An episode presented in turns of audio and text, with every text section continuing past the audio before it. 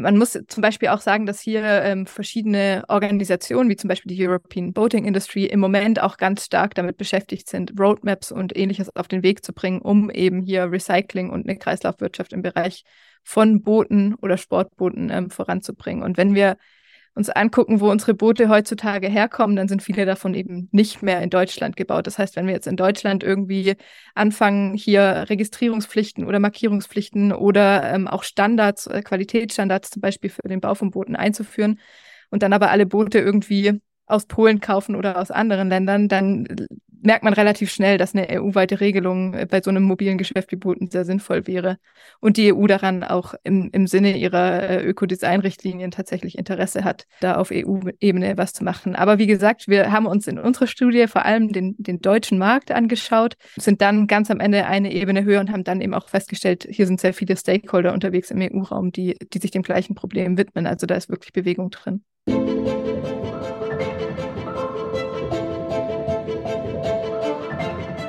Innovation weiterdenken und Zukunft einfach machen. Hallo, Klaus Reichert hier. Ich bin unabhängiger Unternehmensberater und Business Coach für Innovation und Business Design. Ich begleite engagierte Unternehmerinnen und Führungskräfte sowie ihre Teams mit Smart Innovation auf dem Weg von der Vision zu enkeltauglichen Leistungen. Meine Mission ist es, Unternehmen und seine Menschen kreativer und innovativer zu machen.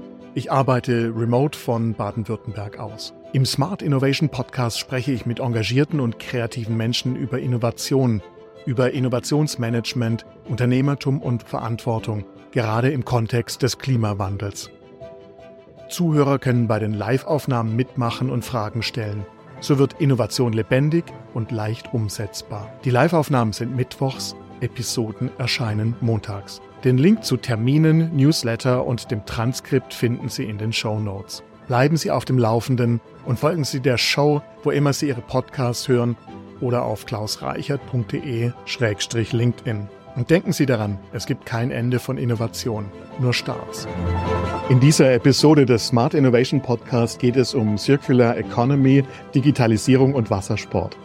Meine Gesprächspartnerinnen sind Franziska Link und Felicitas Frick von der Unternehmensberatung Ramboll. Wir unterhalten uns über ihre aktuelle Arbeit für das Umweltbundesamt, das sie zusammen mit Fraunhofer Umsicht und Fraunhofer ICT erarbeitet haben. Sie enthält konkrete Vorschläge zur Demontage von Sportbooten und untersucht, wie die Digitalisierung zur Kreislaufführung von Bootsteilen und Materialien beitragen kann. Herzlich willkommen. Schön, dass ihr heute mit dabei seid. Ja, vielen Dank für die Einladung. Danke auch von meiner Seite. Wir haben ein Wahnsinnsthema. Das ist spannend und es ist vielschichtig und komplex. Und darüber möchte ich gerne heute mit euch reden, vor allem über den Start, den ihr jetzt geleistet habt mit eurer Studie. Aber bevor wir da einsteigen, bitte erzählt doch kurz, wer ihr seid, was ihr macht, welches Unternehmen Ramboll ist. Ich bin Felicitas Frick, ich bin Umweltingenieurin und seit 2020 bei Rambel. Ich arbeite dort in der Abteilung für Abfall- und Ressourcenmanagement. Und Rambel, für alle, die den Namen noch nicht gehört haben, ist eine Ingenieurmanagement- und Architekturberatungsgesellschaft. Also sehr langer Name, deswegen dementsprechend vielfältig sind auch unsere Projekte, gehen von sehr technisch orientierten Dingen bis zu strategischer Beratung. Und dabei ist der Fokus immer auf den Aspekten der Nachhaltigkeit. Und ja, mittlerweile hat Ramböll über 17.000 Mitarbeitende weltweit und unser Hauptsitz ist in Kopenhagen. Ich bin persönlich bin eben in der Abteilung für Abfall- und Ressourcenmanagement und beschäftige mich da vor allem mit dem Thema Circular Economy, was auch ein großes Feld ist. Also es geht wirklich von Reparatur, Wiederverwendung, Recycling, verschiedene Abfallthemen, behandelt verschiedene Abfall- und Produktströme. Wir machen viel für Elektrogeräte, Verpackungen, Batterien und in diesem Fall eben auch äh, mit Sportbooten. An dem Rahmen beraten wir Industriekunden, aber auch öffentliche Kunden. Und in dem Projekt, über das wir heute sprechen, ging es dann eben um den Kunden das Umweltbundesamt. Ich bin Franziska Link. Ich arbeite auch bei Ramboll in einer anderen Abteilung oder Sparte sozusagen tatsächlich, aber äh, und zwar in unserem Center of Excellence Data Science. Wir beschäftigen, wie der Name schon sagt, uns mit Data Science, mit Digitalisierung, viel mit öffentlichen KundInnen, aber auch äh, mit privaten Unternehmen ähm, und Organisationen. Und in diesem Projekt sind wir eben mit unseren KollegInnen aus dem Bereich Umwelt und Gesundheit damit reingegangen, weil das Umweltbundesamt hier in diesem Projekt zum einen auf das Thema Kreislaufwirtschaft geschaut hat, beziehungsweise diesen fokussiert hat, aber eben ganz oben auch priorisiert hat, wie die Digitalisierung oder digitale Mittel, digitale Konzepte dazu beitragen können, dass das Recycling oder die Kreislaufwirtschaft effizienter gestaltet wird im Bereich der Boote. Das heißt, wir haben quasi auf den Arbeiten unserer KollegInnen, die eher fachlich vom, vom Blickwinkel des Recyclings da reingeschaut haben, dann nochmal mit dem Blickwinkel der Digitalisierung reingeschaut und äh, uns zum Beispiel angeschaut, was für Daten gibt es äh, gibt's in der Industrie oder gibt es bei den Unternehmen, die wir uns, ähm, die, um die sich hier dreht und was kann man da vielleicht in Zukunft auch an digitalen Konzepten aufstellen, auch auf EU-Ebene. Und in unseren anderen Projekten jetzt äh, bei uns im Team geht es da auch um ganz vielfältige Themen von Datenstrategie, also Themen rund um, wie sieht eine Organisationskultur aus, in der digital gearbeitet wird oder die Digitalisierung und Data Science ähm, Projekte äh, vorantreibt, bis hin zu wirklich äh, der Entwicklung von Webanwendungen, Prototypen und jetzt natürlich auch ganz neu mit dem Hype KI. Natürlich. Das darf jetzt aber auch wirklich nicht fehlen. Genau. Allerdings noch nicht im Projekt mit den Sportbooten mit drin. Das wäre auch nochmal interessant Kommt anzuschauen. Noch. KI und Sportboote. Fragen wir doch mal ChatGPT, was die dazu meinen. Genau. Ja. Ich finde es ein spannendes Unternehmen und gerade durch diesen internationalen Fokus, diesen äh, relativ breiten Themenfokus, diese vielen Mitarbeitenden, äh, entsteht doch extrem viel Know-how an einer Stelle. Also ich kann das sehr, sehr gut nachvollziehen. Ich finde es wirklich spannend. Und ähm, lass uns mal über kurz anfangen. Wie, wie hieß denn das, was ihr gerade erarbeitet habt? Also was ist der sperrige Titel bitte? Ich habe sowas wie digitale Kreisläufe schließen, am Beispiel des Recyclings von Sportbooten, Leichtflugzeugen sowie Bedarfsgegenständen aus Faserverbundwerkstoffen. Wenn man es ganz kurz runterbrechen will, wie wollen wir es schaffen, in Deutschland oder in der EU die Kreislaufwirtschaft im Bereich der Sportboote und anderer Gegenstände aus Faserverbundwerkstoffen zu schließen? wichtiges Thema. Wir haben gesagt, wir schauen jetzt mal erst einfach auf den Wassersport. Das ist alles komplex genug. Da gehören natürlich auch noch andere Sachen dazu. Faserverbundwerkstoffe ist Glasfaserverstärkter Kunststoff, Kohlefaserverstärkter Kunststoff. Gibt auch noch andere Fasern, die man da reinmachen kann. Aber das sind so die landläufigen. Warum ist das wichtig? Äh, wenn wir auf den Wassersport gucken, Gibt es da, wie wisst ihr, wie groß der Bedarf ist? Habt ihr, äh, kann man dazu vielleicht Aussagen machen? Gibt es da Daten dazu? Ja, teilweise gibt es auch Daten, aber zuerst noch zu deiner Frage, warum das wichtig ist. Also gerade von der Entsorgungsperspektive gibt es eben Materialien, die sich einfacher recyceln lassen und andere schwerer recyceln lassen und Faserverbundwerkstoffe, zu dem, genau wie du schon gemeint hast, unter anderem Glasfaser und auch Kohlefaserverstärkte Kunststoffe gehören, ist eben noch relativ anspruchsvoll zu recyceln und lohnt sich auch erst ab bestimmten Mengen. Also das ist natürlich auch mein Thema bei Kreislaufwirtschaft und Recycling, dass sich natürlich auch irgendwie wirtschaftlich lohnen muss, dass das am Ende gemacht wird. Und bei den Sportbooten haben wir eben gesehen, dass seit den 60er, 70er Jahren ungefähr gerade GFK verstärkt eingesetzt wurde, vor allem in den Rümpfen, also dass man immer weiter weggegangen ist von irgendwie Holz- oder Metallbooten und eben das sehr ja robuste und hat natürlich auch viele Vorteile, so ein GFK-Boot zu haben, dass man da eben drauf umgestiegen ist, um man jetzt seit ein paar Jahren eben diese Boote auch als Abfall anfallen. Und wenn man, sag ich mal, jetzt mit so einer Lebensdauer von 50 Jahren rechnet, sind eben spätestens jetzt die Boote aus den 70er Jahren dann immer mehr Abfall und liegen vielleicht auch irgendwo rum und könnten dann entsorgt werden. Und genau im Endeffekt ist es natürlich auch immer eine, eine Umweltfrage also einerseits eine Umweltfrage, aber auch eine, eine Rohstofffrage. Also man möchte natürlich auch möglichst viele Wertstoffe wiederbekommen, die im Kreislauf führen, soll aber natürlich auch umweltgerecht passieren. Also auch gerade dieses ganze vor Ort wird dann vielleicht, werden GFK-Rümpfe zersägt, da entstehen bestimmte Stäube oder Boote bleiben in, in Gewässern, ist es natürlich auch eine Umweltproblematik. Es ist ein, schon ein großes Thema, über das wir gerade sprechen. Und deswegen ist ja auch nicht so, dass man das alles zum Beispiel einfach mal mit einer Studie mal schnell abhakt. Da seid ihr so, so quasi äh, am Start mit, mit eurer ersten Studie, um das mal so zu sagen. Ne? Und habt auch so, so eine gewisse ähm, Methodikerarbeitung äh, und so weiter gemacht. Wie war denn da euer Vorgehen? Was waren denn so die wichtigen Punkte in der Erarbeitung der Studie? Vielleicht kurz vorab, es gab eine, eine Vorläuferstudie zum Recycling von Windenergieanlagen, also zwei Studien in dem Bereich. Da waren wir in einer auch schon beteiligt, wo dann eben auch das Thema, Thema GFK aufkam und da hat sich natürlich dann schön angeschlossen, weil auch wir hatten es ja vorhin mit den Mengen und was sich wirtschaftlich lohnt. Das war eben auch eine Idee der, der Studie vom Umweltbundesamt, ob man da vielleicht Mengen zusammenführen kann, also GFK von Booten und Windrädern. Und bei der Studie jetzt zu den Sportbooten und den anderen Gegenständen kann man es eigentlich recht grob aufteilen, dass wir erst eine Marktstudie gemacht haben, uns also erstmal überhaupt angeschaut, wie viele Boote gibt es überhaupt in Deutschland, wie viele fallen als Abfall an. Das ist natürlich auch immer eine Frage dann fürs Recycling, lohnt sich das? Also auch weil wir hier das Thema ja Innovation oder Business haben, ist natürlich immer die Frage, sind da überhaupt Mengen da? Dann anschließend an die Marktstudie haben wir uns angeschaut, wie aktuell das Recycling ist. Also gibt es da überhaupt schon was? Gibt es irgendwelche Demontagebetriebe in Deutschland? Wie groß sind die? Was machen die? Um dann als dritten Schritt selber Demontageprotokolle zu entwickeln. Also eine Inspektionsprotokolle, Trockenlegungsprotokolle und Demontageprotokolle, um so das einmal vollständig zu machen. Das war so der Aufbereitungsteil, also wo es um Recycling und Demontage ging. Und der zweite Teil der Studie hat sich dann eben um die digitalen Konzepte gedreht.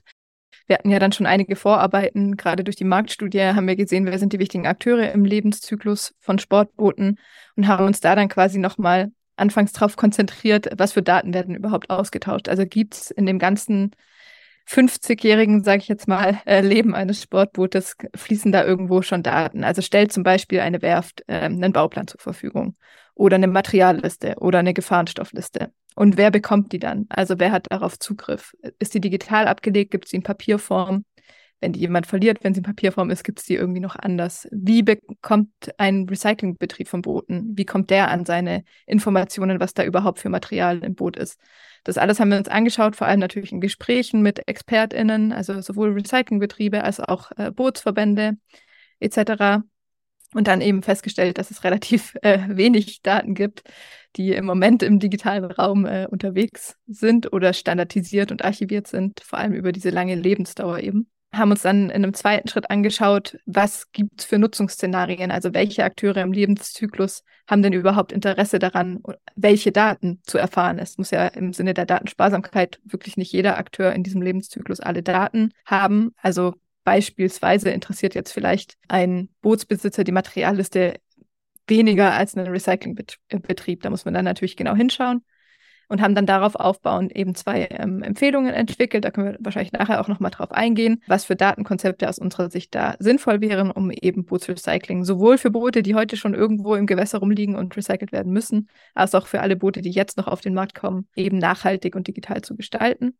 und sind dann noch eine Ebene höher gegangen und haben quasi angeguckt, was passiert eigentlich auf EU-Ebene und sind da relativ schnell auf den digitalen Produktpass gestoßen und haben den dann eben auch noch quasi so eine Art äh, Konzept für Sportboote geschrieben und unser Bericht endet dann tatsächlich auch mit der Empfehlung, den digitalen Produktpass in der EU-Sportbootsrichtlinie einzubringen. Wow, das war jetzt ziemlich viel auf einmal, finde ich. Das zeigt aber schon auch, wie, wie äh, komplex die, die Thematik grundsätzlich ist, wie es eben nicht einfach so ist, dass man sagt, okay, da haben wir, äh, was weiß ich, auch eine Fahrgestellnummer zum Beispiel, mit denen wir dann ganz einfach äh, das Sportboot identifizieren können und auch jemanden zuweisen können. Es ist ja vom Material her relativ schwierig, damit umzugehen. Verbundmaterialien haben das einfach per se in sich drin. Das kennt man auch vom Milchkarton, da freut man sich auch nicht drüber, ist auch schwer zu recyceln. Beim Boot ist es nochmal schwieriger.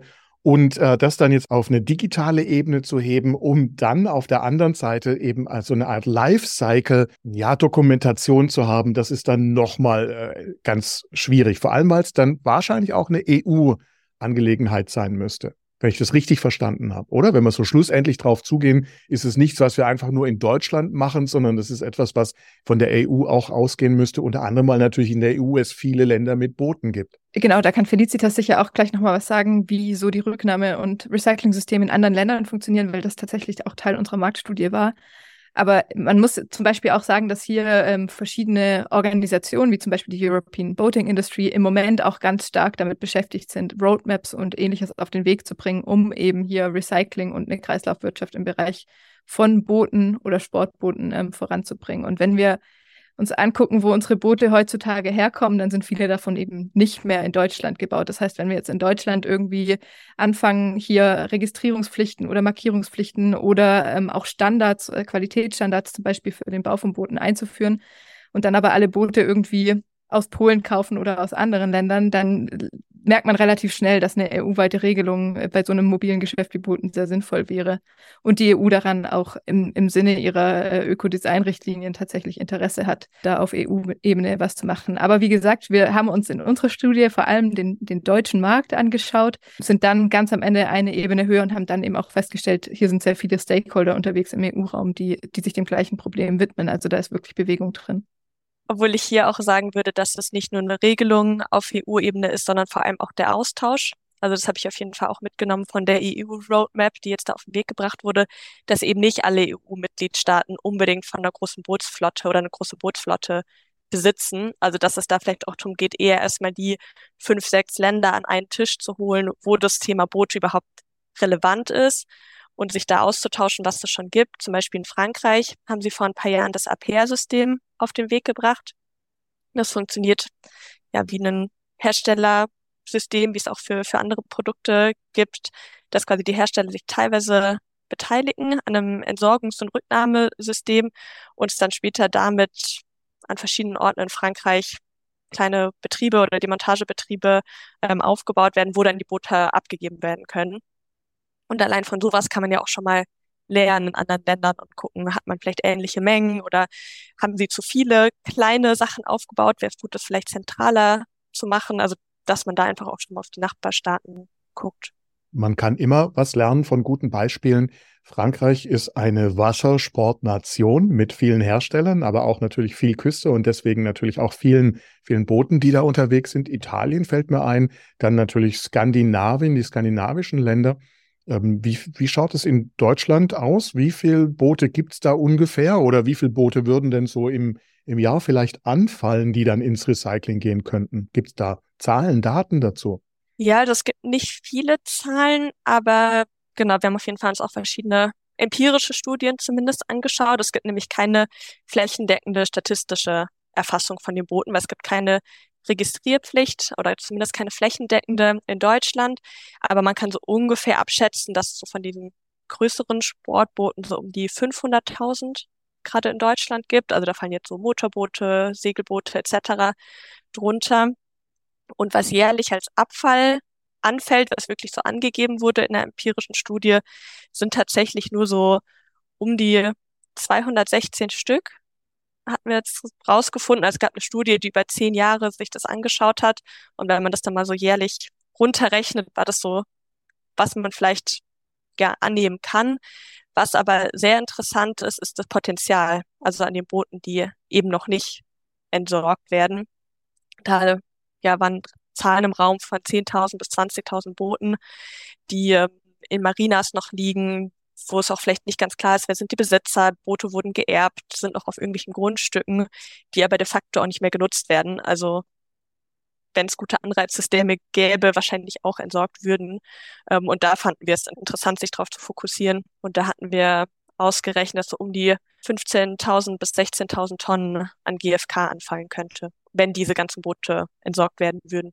Ich bin selbst gerne auf dem Wasser. Ich ich kenne das, dass in irgendwelchen Ecken, in irgendwelchen Schuppen, in irgendwelchen, was weiß ich, von Marinas und von Bootseignen und äh, Bootsclubs eben die Boote teilweise so rumstehen und einfach kaputt gehen. Ja, die ganz alten Sachen. So ähnlich, wie du es angesprochen hast. Man weiß vielleicht gar nicht mehr so genau, wem es gehört. Ich war mir aber nicht bewusst, dass das solche riesigen Mengen sind. Das heißt also, das ist schon ein Thema, über das wir gerade sprechen. Das sind Mengen, mit denen man was anfangen kann und vor allem auch, wo man ein, eine Industrie drauf aufbauen kann, wenn ich das so höre wenn man die wirklich mobilisieren würde. Ich habe gerade nochmal nachgeschaut, es waren sogar 20.000 bis 30.000, also sogar noch ein Tick mehr wow. an Boote, die da, die da rumliegen. Aber ein ganz wichtiger Einstieg für so ein Thema ist natürlich Daten. Ich muss wissen, äh, wie viel habe ich davon ungefähr. Ich muss wissen auch, wo, wo sind die, aus welchen Materialien sind die. Jetzt wird man das natürlich äh, so, so, ein, äh, so einen digitalen Pass nicht für jedes Boot der letzten 50 Jahre erstellen können. Ja, das macht natürlich keinen Sinn.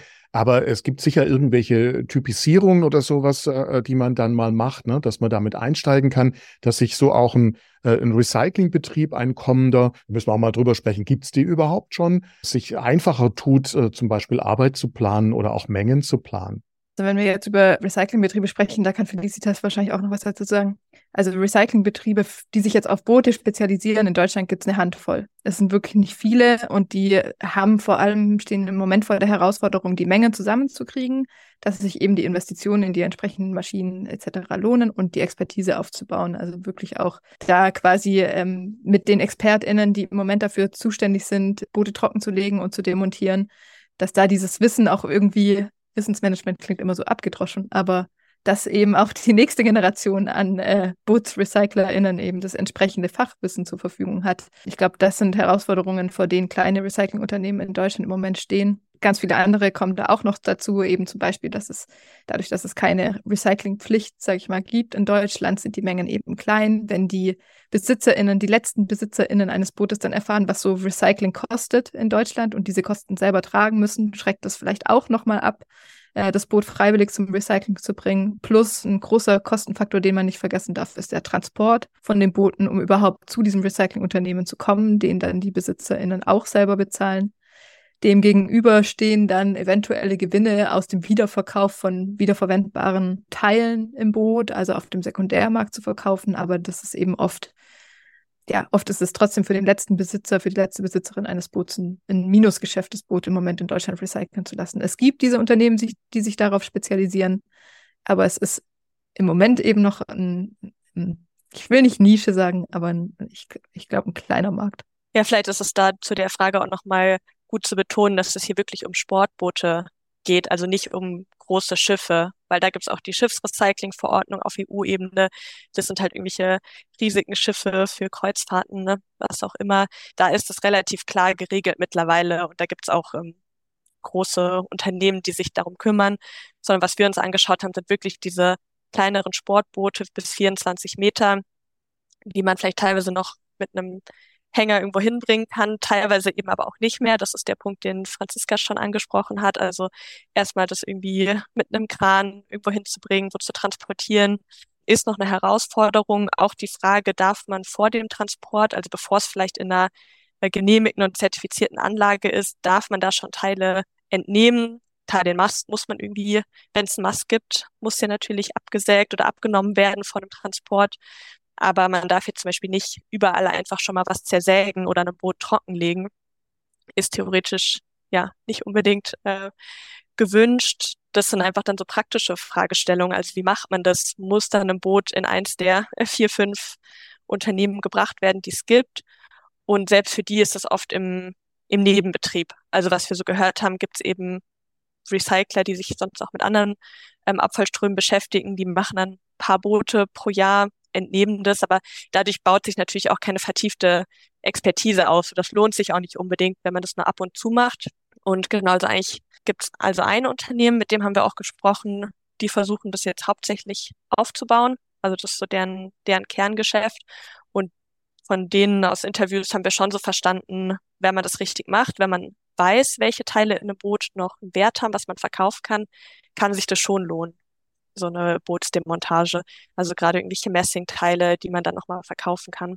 Wenn wir über Know-how sprechen, habt ihr ja auch schon erste Schritte gemacht, um dieses Know-how zu standardisieren durch die Fragebögen, die Checklisten, die man dann eben abarbeiten kann. Wir, wir dürfen ja auch nicht vergessen, so ein, so ein Boot hat unter Umständen irgendwelche vielleicht gefährlichen oder schädlichen Materialien noch an Bord, auf die man achten muss. Wie, wie seid ihr da vorgegangen? Was, was waren denn da so die Ergebnisse von, was macht man mit diesen Checklisten zum Beispiel?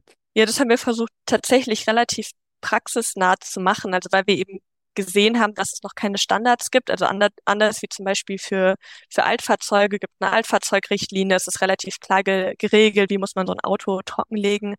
Solche Standards gibt es für Boote eben aktuell noch nicht und haben uns da erstmal wirklich Materiallisten von Booten angeschaut. Wir haben erstmal so eine grobe Kategorisierung gemacht, also für Motorboote und Segelboote und haben die dann nochmal unterteilt in verschiedene Bootstypen. Und für all diese Typen Bauteil- und Materiallisten zusammengestellt. Also die sind auch wirklich sehr lang und ausführlich geworden. Natürlich nie vollständig, weil jedes Boot wurde irgendwie vielleicht nochmal umgebaut von einem anderen Hersteller, wie auch immer, aber um so eine grobe Vorstellung zu geben, wo ist vielleicht Mast dabei, wo sind noch Kabinen, was müsste zurückgebaut werden. Und haben uns dann ja verschiedene Schritte überlegt für eine Demontage. Also natürlich erstmal müsste ein Boot ähm, inspiziert werden, zu gucken, in welchem Zustand ist es, könnte es überhaupt noch transportiert werden oder bricht es da dann direkt zusammen beim Transport.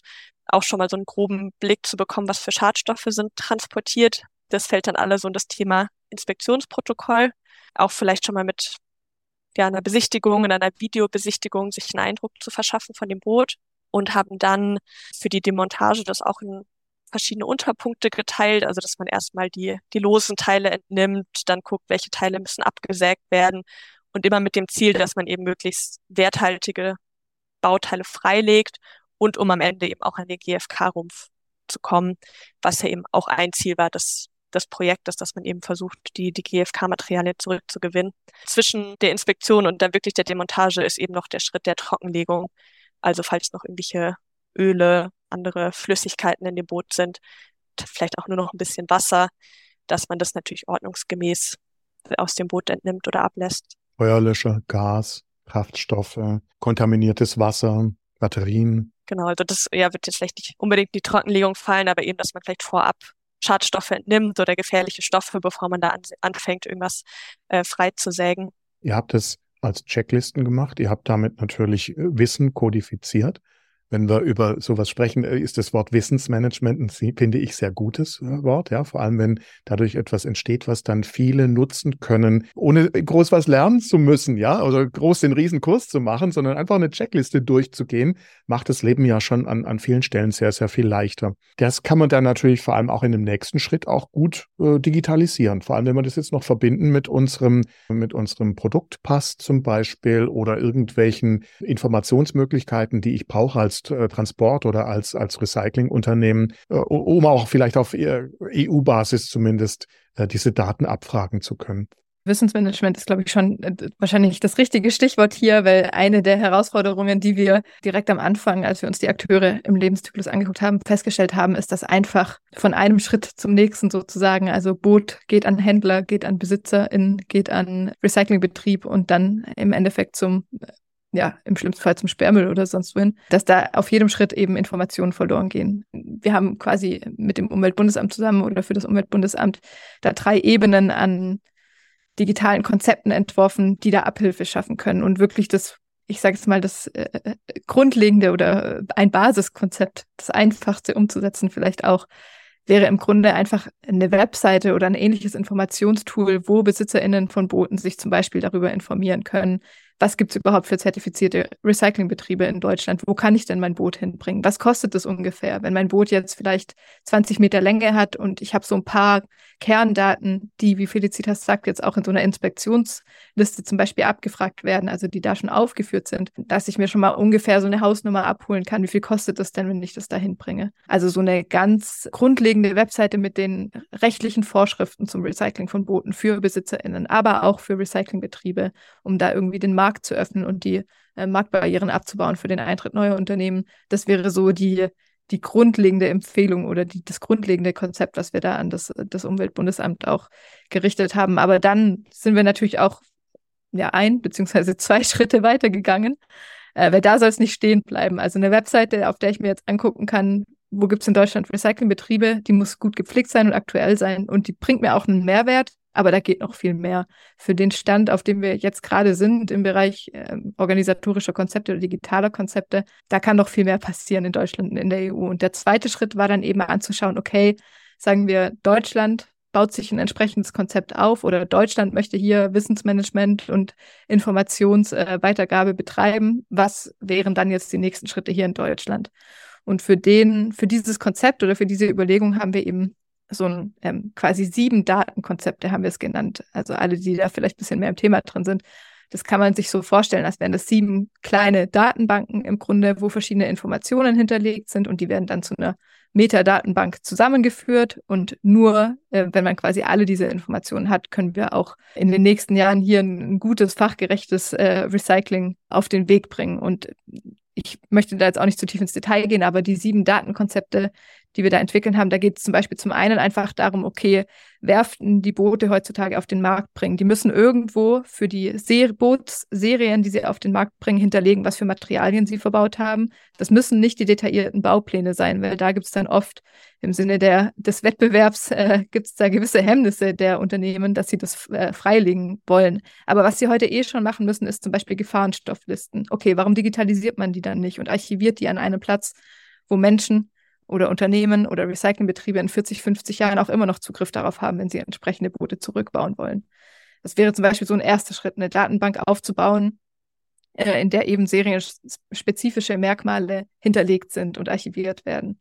Ein zweiter Schritt, das hatte Felicitas vorher auch schon angesprochen, und da gehört politische Arbeit und politische Richtlinien auf den Weg zu bringen dann stark dazu, ist eine Registrierungsdatenbank. Wir haben im Moment in Deutschland, außer in der Binnenschifffahrt und für Boote über 15 Meter, gibt es keine breite Registrierungspflicht. Die braucht es aber, wenn wir abschätzen wollen, was für Mengen da auf uns zukommen in den nächsten Jahren.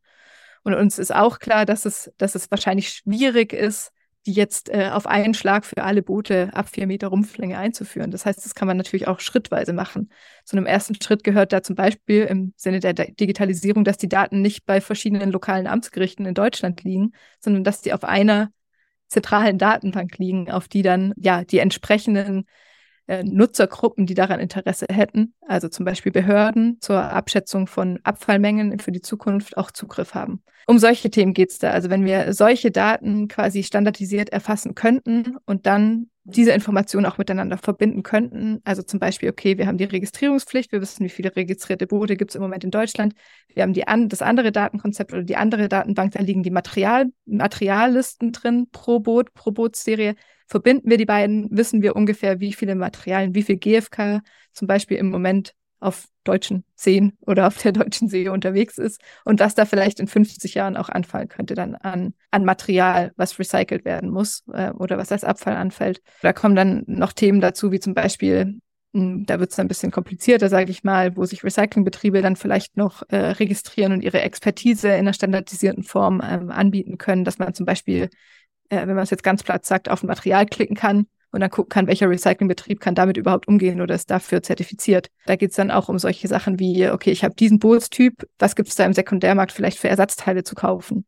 Wenn diese Daten alle vorliegen würden, dann hätten wir, glaube ich, schon einen großen Schritt in Deutschland getan, um da effizienter äh, Stromstofflenkung voranzutreiben. Ja, und ich finde, bei Kreislaufwirtschaft hilft irgendwie auch immer ganz gut die Vorstellung, dass man eigentlich so in zwei Richtungen arbeiten kann. Also dass man einerseits die, die Abfall oder die Abfälle hat, die natürlich jetzt schon da sind, wo man irgendwie andere Konzepte braucht als für die Abfälle, die in Zukunft anfallen, wo man vielleicht viel eher von Anfang an gucken kann, wie designt man die, was für Daten hinterlege ich von Anfang an. Aber das können wir natürlich nicht für alle Boote machen, die jetzt schon da sind. Deswegen finde ich es ganz schön, dass es da auch in beide Richtungen Ideen gab. Also zum Beispiel irgendwie jetzt noch eine Registrierungspflicht würde vielleicht ja auch noch für die Boote gehen, die jetzt schon da sind oder irgendeine Website mit einer Übersicht über Recycler, das würde auch den Booten helfen, die jetzt schon Abfall werden, während andere Aspekte wie vielleicht der digitale Produktpass dann eigentlich eher für zukünftige Boote interessant sind. Auf den digitalen Produktpass muss ich auch noch mal kurz eingehen. Den haben wir jetzt öfter mal erwähnt, aber ich glaube, vielen ist vielleicht noch gar nicht klar, was das überhaupt ist. Da gibt es eben in der EU die sogenannte EG, Öko, die Ökodesign-Richtlinie. Und da sind Sportboote noch nicht mit drin, das muss man gleich von Anfang an sagen, aber das wäre natürlich unser Bestreben jetzt hier. Und zwar der digitale Produktpass ist quasi, ja, man kann sich vorstellen, wie wenn man auf einem Produkt, und das gibt es auch schon für manche Produkte, wie wenn man auf einem Produkt einen QR-Code hat. Ich nehme mein Handy, ich scanne den und ich werde auf eine Datenbank, eine Website oder ähnliches weitergeleitet und finde da die Informationen, die mich als Besitzerin eines Produkts interessieren. Das heißt zum Beispiel sowas wie das, was wir gerade gesagt haben. Wo könnte ich dieses oder wie muss ich dieses Produkt recyceln? Oder auch sowas wie, wie viel CO2 wurde in der Produktion meines Produkts überhaupt emittiert? Wo kommt es überhaupt her? Wo kommen die Rohstoffe her? Was ist da drin alles verbaut? Bei Textilien zum Beispiel, wo, wie muss ich das waschen? Solche Dinge, also der digitale Produktpass, Produktpass, kann man sich vorstellen, wie etwas, das auf dem Produkt lebt. Also das wird in der Ökodesign-Richtlinie als der Unique Product Identifier, also der einzigartige Produktidentifiziercode. Das ist der eine Teil davon und der andere Teil ist dann wirklich die, die Daten, die dahinter liegen. Und ähm, wir haben jetzt gerade eben schon für Sportboote von diesem Datenkonzept geredet, äh, was wir da entwickelt haben. Und das wäre zum Beispiel sowas, was dann da dahinter liegt. Und dann bräuchte man jetzt, um das ganze digitale Produktpass nennen zu können, eben noch was, wie man vom Boot sozusagen darauf zugreifen kann, auf diese ganzen Daten, die dahinter liegen. Ein QR-Code auf einem Boot können sich, glaube ich, alle vorstellen, dass das vielleicht ein bisschen ja, schwierig ist, weil gerade bei Booten, da, ja, da, da kommen verschiedene Aspekte dazu. Der QR-Code müsste fälschungssicher sein. Er dürfte über die lange Lebensdauer der Sportboote, also etwa 50 Jahre, nicht irgendwie abhanden kommen, eben weil er, weil das dann eine Pflicht wäre, dass er da, dass das Boot damit zu identifizieren sei. Was wir aber haben in Deutschland auf Sportbooten heute schon und was ein super einfacher Einstieg wäre für diesen digitalen Produktpass, ist die sogenannte WIN-Nummer, also die, ich glaube, es heißt Watercraft Identification Number, was eine Nummer auf jedem Sportboot ist, die einmal sichtbar und einmal unsichtbar an, angebracht ist. Und über diese Nummer zum Beispiel, die könnte den Uni Unique Pro Product Identifier darstellen und über diesen Unique Product Identifier könnten dann verschiedene Interessensgruppen im Lebenszyklus eines Sportbootes Zugriff erhalten auf die Daten, die hinterlegt sein müssen. Aber ich glaube, das haben jetzt wahrscheinlich dann auch äh, alle bisher schon mitgekriegt. Erstmal muss es diese Daten irgendwo geben und dann können wir den zweiten Schritt gehen und äh, da dann auch einen runden digitalen Produktpass daraus machen. Aber das wäre eben so eine ähm, Empfehlungen, die wir in unserem Projekt eben auch entwickelt haben, dass auf EU-Ebene auf jeden Fall was wäre, was auch politisch vorangetrieben werden sollte und was übrigens auch in unserem Koalitionsvertrag in Deutschland steht, dass das ein Interesse ist der Bundesregierung, hier mit dem digitalen Produktpass die Kreislaufwirtschaft wirklich voranzutreiben. Ja, jetzt bin ich ganz platt. Ja, ich habe voll viel geredet jetzt. Jetzt musst du die Studie nicht mehr lesen. Danke, dass du schon alles erklärt hast. Wir müssen dazu sagen, die Studie ist äh, abgeschlossen, aber sie ist noch nicht veröffentlicht. Das wird in der nächsten Zeit passieren. Wir werden in jedem Fall, sobald es soweit ist, dann auch den Link auf den, in den Show Notes unterbringen, sodass man es dann leicht finden kann und auch nachlesen kann. Genau, dazu muss man natürlich auch sagen, die Zahlen, die wir jetzt sagen, sind theoretisch vorläufig. Das Projekt ist soweit abgeschlossen, aber bevor es komplett veröffentlicht wurde, kann es natürlich immer noch kommen, dass irgendwas verändert wird, was wir natürlich auch nicht hoffen. Nur so als Disclaimer. Wir machen hier eine Information zum Thema, ähm, wollen Interesse für das Thema wecken.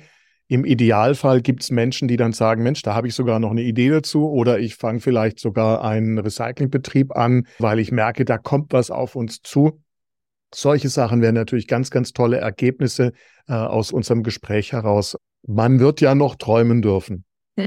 Verstanden habe ich jetzt aber auch, dass es ein längerer fristiger Prozess ist, äh, der auf nationaler und auf mindestens EU-internationaler Ebene stattfindet, wahrscheinlich auch in anderen Ländern dieser Erde. Die USA ist ein großes Land mit vielen Booten. Mir fällt ad hoc auch sowas wie äh, Indonesien ein. Äh, es gibt ganz sicher auch eine zunehmend wachsende Bootsindustrie in China. Habt ihr da schon Informationen, wie was da in diesen anderen Ländern läuft? Und äh, gibt es da dann vielleicht auch irgendwelche äh, Verbindungen, wo man dann voneinander lernen kann, zum Beispiel aus Best-Practice-Beispielen oder, oder was diese Datenbanken angeht? Also tatsächlich haben wir uns jetzt so weit wie Richtung China, USA, Indien nicht keine konkreten Projekte angeschaut. Also der Fokus war dann schon eher auf andere EU-Mitgliedstaaten, da mal zu gucken, was die machen. Und es, wir sind natürlich nicht die erste Studie, die sich damit befasst. Also wir haben auch mit ähm, Menschen gesprochen, die gerade in, äh, in Schweden eine ähnliche Studie schreiben. Es gab auch vorher schon von Spanien oder Griechenland, weiß ich jetzt ehrlich gesagt nicht mehr, auch eine ähnliche Studie. Und auf EU-Ebene gab es auch schon mal Ideen, dass man sich verschiedene Punkte anschaut, wie man das Recycling verbessern könnte. Das ist nicht alles, nicht alles ist noch aktuell oder teilweise wurden auch Sachen wieder aus dem Internet genommen. Deswegen ist es, glaube ich, schon gut, dass es doch immer wieder neu dran geforscht wird oder es wirklich auch diesen, diesen Austausch gibt. Genau, also zu dem Recycling selber, denke ich, kann man auf jeden Fall auch von anderen lernen, was sie machen, aber auch von den generellen Konzepten. Also es gibt da auch Ideen von, von Abwrackprämien oder eben von der erweiterten Herstellerverantwortung wie in Frankreich, also wo es dann eher darum geht, wie setzt man Anreize, dass überhaupt erstmal die Boote zurückgegeben werden, weil ohne die Boote zu haben, können sie natürlich auch nicht recycelt werden. Deswegen würde ich da, glaube ich, den ersten Schritt sehen, dass man eher versucht, da Anreize zu setzen und eben dieses Bild, oh, es ist so teuer, mein Boot zu entsorgen, positiv zu beeinflussen, beziehungsweise auch wirklich zu ändern. Also, dass es dann vielleicht Anreize gibt oder einfachere Möglichkeiten, wie man von vornherein vielleicht eine einfachere Kostenschätzung machen kann. Weil gerade ist es natürlich sehr schwer, wenn man vielleicht der Recycler über mehrere hundert Kilometer abschätzen muss, was könnte ich überhaupt aus dem Boot ähm, ausbauen. Wenn man dahin fährt, ist es natürlich ein Aufwand. Vielleicht könnte man das durch einfache Sachen wie so eine Videoinspektion oder Videoführung durch ein Boot schon mal vereinfachen, dass dann ja ein Recycler schon mal einfacher sagen kann, hier, so viel müsstest du bezahlen, so viel würdest du aber auch wieder rausbekommen durch die Wertstoffe diese Studie haben wir nicht über den EU-Kontext hinaus äh, noch weitere Beispiele verfolgt. Eine Erkenntnis, die wir hatten, aber auch die Auftraggeberin des Umweltbundesamt, ist, dass hier auf politischer Ebene auf jeden Fall ähm, sowas wie die Registrierungspflicht, der digitale Produktpass, eventuell auch, da sind wir jetzt noch gar nicht drauf eingegangen, neue Abfallschlüsselnummern für äh, Sportboote einzuführen, dass da auf jeden Fall Anreize geschaffen werden müssen, was aber nicht heißt, dass äh, interessierte BootskäuferInnen gar nichts tun können. Also es gibt ähm, Ansätze von verschiedenen Unternehmen, da nachhaltigen Bootsbau zu betreiben, nachhaltige Materialien zu verwenden. Es gibt äh, viele Boote auch das, auf dem Second-Hand-Markt, wo man entsprechend ähm, vielleicht bewusste Kaufentscheidungen treffen kann. Also ich glaube, es gibt äh, jetzt auch keine Ausrede dafür zu sagen, wir warten mal, was die Politik macht und dann, äh, dann schauen wir mal, ob das mit dem Recycling und der Kreislaufwirtschaft besser läuft. Ähm, da gibt es auch heute schon Wege, wie man als Konsumentin oder Unternehmen da in die, in die Nachhaltigkeit oder in dieses Thema reinschauen kann. Ja, und ich glaube, gerade das Thema, was du angesprochen hast mit der Reparatur, ist, glaube ich, auch ein super Mehrwert für die Demontage, weil bei Booten ist es wirklich eine Besonderheit, dass es so einen guten Reparaturmarkt schon gibt. Also echt eine quasi eine Reparaturkultur und auch eine Wiederverwendung, dass ein Boot gleich, weiß ich nicht, fünfmal weitergegeben wurde, bis dann irgendwer sagt, jetzt äh, gebe ich es doch mal irgendwo ab. Das kann man natürlich auch super nutzen, wenn dann doch irgendwann mal ein Boot demontiert wird, um da einzelne Teile wieder auf den Zweitmarkt zu bringen. Also dass Leute da auch keine Berührungsängste haben, da vielleicht eine gebrauchtes Teil für ihr Boot zu kaufen. Und genau zu den Abfallschlüsselnummern ist vielleicht nicht allen direkt klar, was das ist von den Zuhörerinnen. Das eben für bestimmte Abfallfraktionen, die aus dem, aus dem Boot dann ausgebaut werden, werden bestimmte Nummern zugeordnet. Also das ist auch, gibt es eine Verordnung, wo steht, was für Schlüssel es für bestimmte oder was für Nummern es für bestimmte Abfälle gibt und die müssen, je nachdem, was für ein Abfallstrom das ist, also was für, für Eigenschaften der hat oder wo der, her, wo der herkommt, muss das eben so klassifiziert werden. Und je nachdem, welche Nummer das ist, kann das auch in verschiedene Verwertungsbetriebe gegeben werden. Also die Verwertungsbetriebe ihrerseits haben auch bestimmte Nummern, die sie annehmen dürfen. Und das muss dann natürlich zusammenpassen. Also das, der Abfall, der abgegeben werden will und der Abfall, den andere dann annehmen können. Und da gibt es speziell für GFK in dem Fall gibt es keinen eindeutigen Schlüssel wo man sagt, den weist man dann immer diesem Abfall zu. Wir haben in, in diesem Feld eine gewisse mangelnde, noch nicht vorhandene Systematik, da mit den Materialien umzugehen. Das ist das, was du gerade angesprochen hast, die man einfach auch braucht, damit man alles, was davor und nachgelagert ist, eben dann tatsächlich gut strukturieren zu können, gut erfassen zu können, gut damit arbeiten zu können, Abschätzungen machen zu können, Zertifizierung zum Beispiel für Betriebe geben zu können und, und, und, und. Ne? Das hört sich nämlich im ersten Moment so an, als ob man vielleicht eigentlich gar nichts tun kann. Aber auf der anderen Seite ist es natürlich der, äh, der Einstieg in die ordentliche, standardisierte und vor allem skalierbare Umsetzung, wenn ich zum Beispiel solche Schlüssel habe.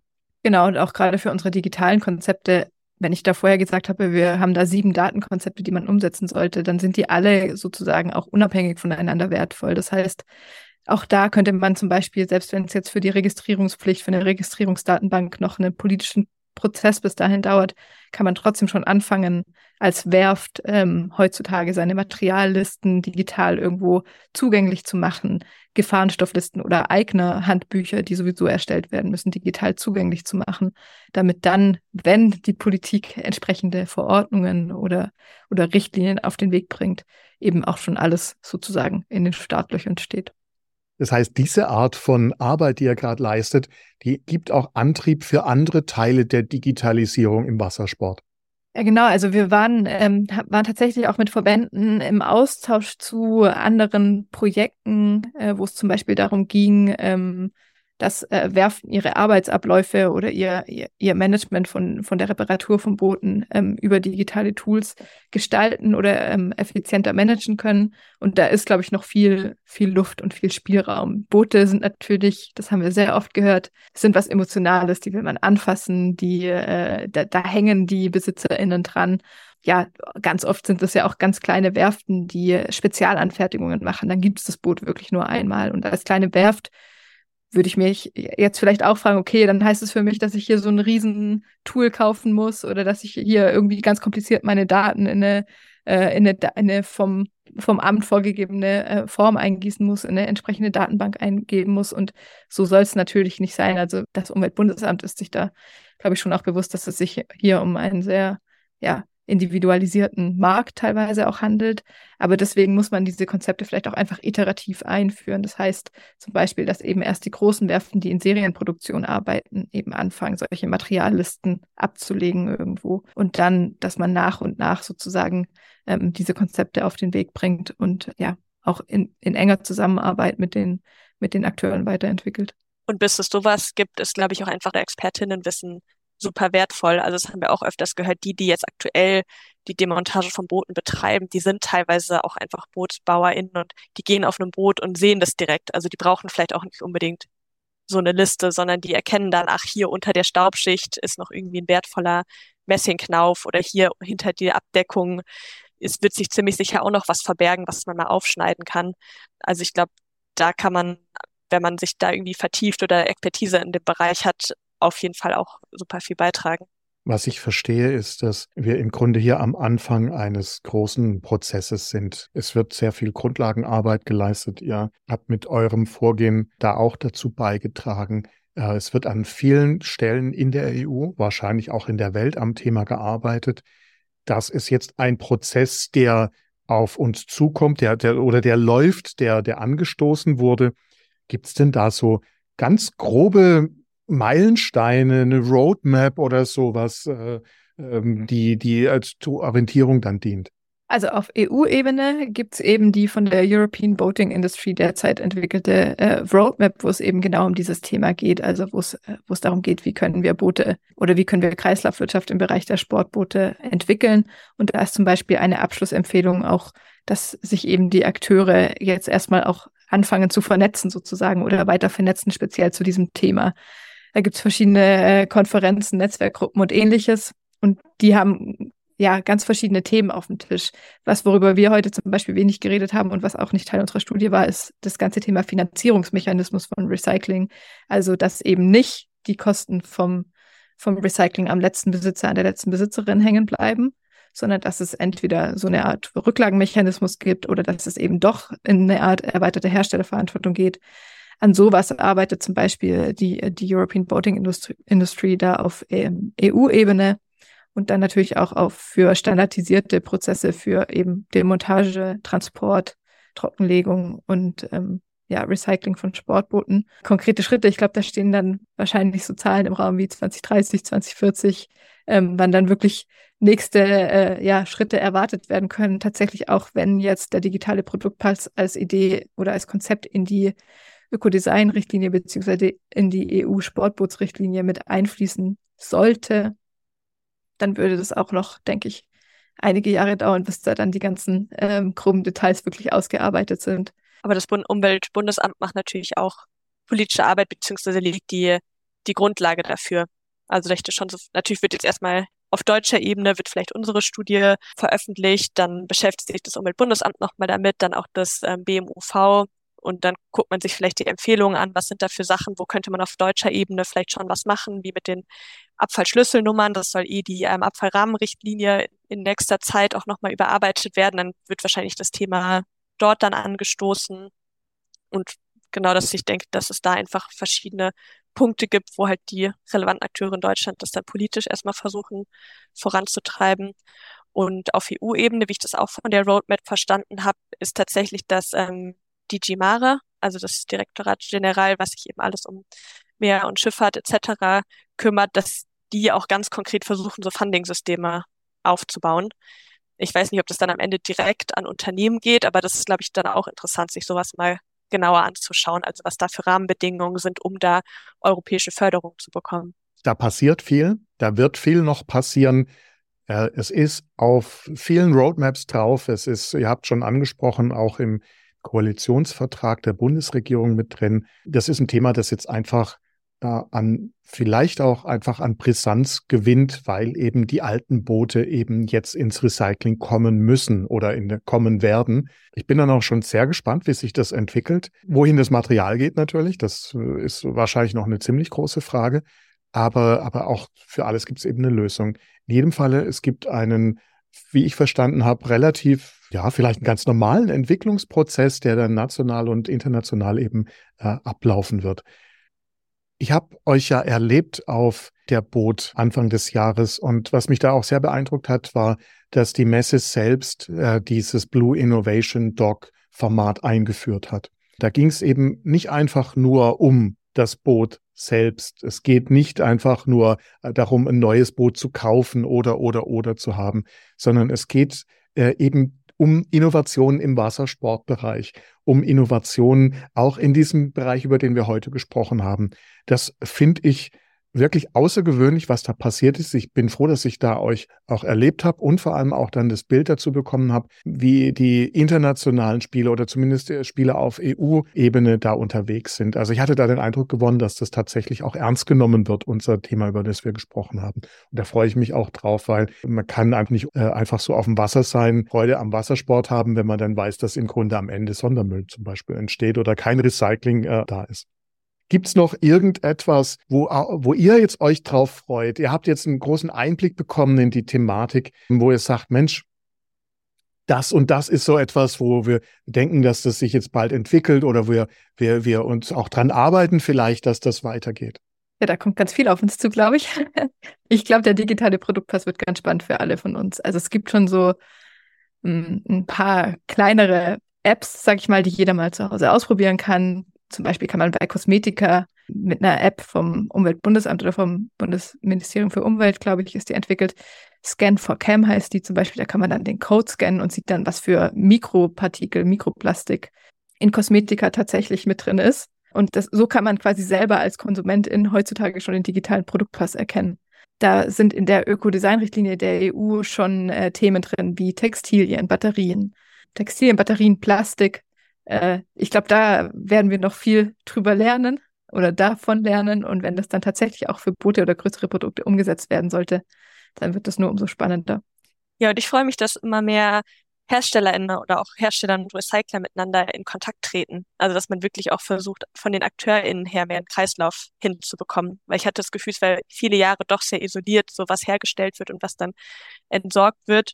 Und dass das doch immer mehr man einfach merkt durch dieses ganze Thema Circular Economy, Kreislaufwirtschaft, dass viele Menschen versuchen, ein bisschen ganzheitlicher zu denken und dass eben auch ähm, das herstellende Gewerbe sieht. Sie müssen da auch gucken, wie sie am Ende, wie, was, ja, was sie produziert haben, wenn das am Ende Abfall wird, was dann damit passiert. Und dass gerade das Thema GFK wird, glaube ich, schon auch sehr gepusht durch die äh, Windenergieanlagen. Da haben wir jetzt nur ganz am Anfang kurz drüber gesprochen, aber dass da natürlich auch Mengen anfallen werden, für ein Recycling, dass es sich später lohnt. Und ich glaube, das wird schon so ein Push-Faktor auch dann für andere Produkte, wie jetzt zum Beispiel die Boote. Vielen Dank, dass ihr heute mit dabei wart. Ich fand das jetzt hochspannend. Wir hatten ein etwas nerdiges Thema und vielen Dank, dass ihr daran arbeitet. Ja, vielen Dank fürs Gespräch. Vielen Dank für die Einladung. Das war der Smart Innovation Podcast. Er wurde mit einem interessierten Publikum live aufgenommen. Vielen Dank fürs Dabeisein und Zuhören. Diese Episode gibt es auch zum Lesen. Der direkte Link ist in den Show Notes. Noch kein Abonnent? Die Show ist überall zu finden, wo es Podcasts gibt. Weitere Informationen und meine Kontaktdaten sind bei klausreichert.de-podcast. Dort gibt es auch eine Übersicht der nächsten Live-Aufnahmetermine. Ich bin Klaus Reichert und das war der Smart Innovation Podcast.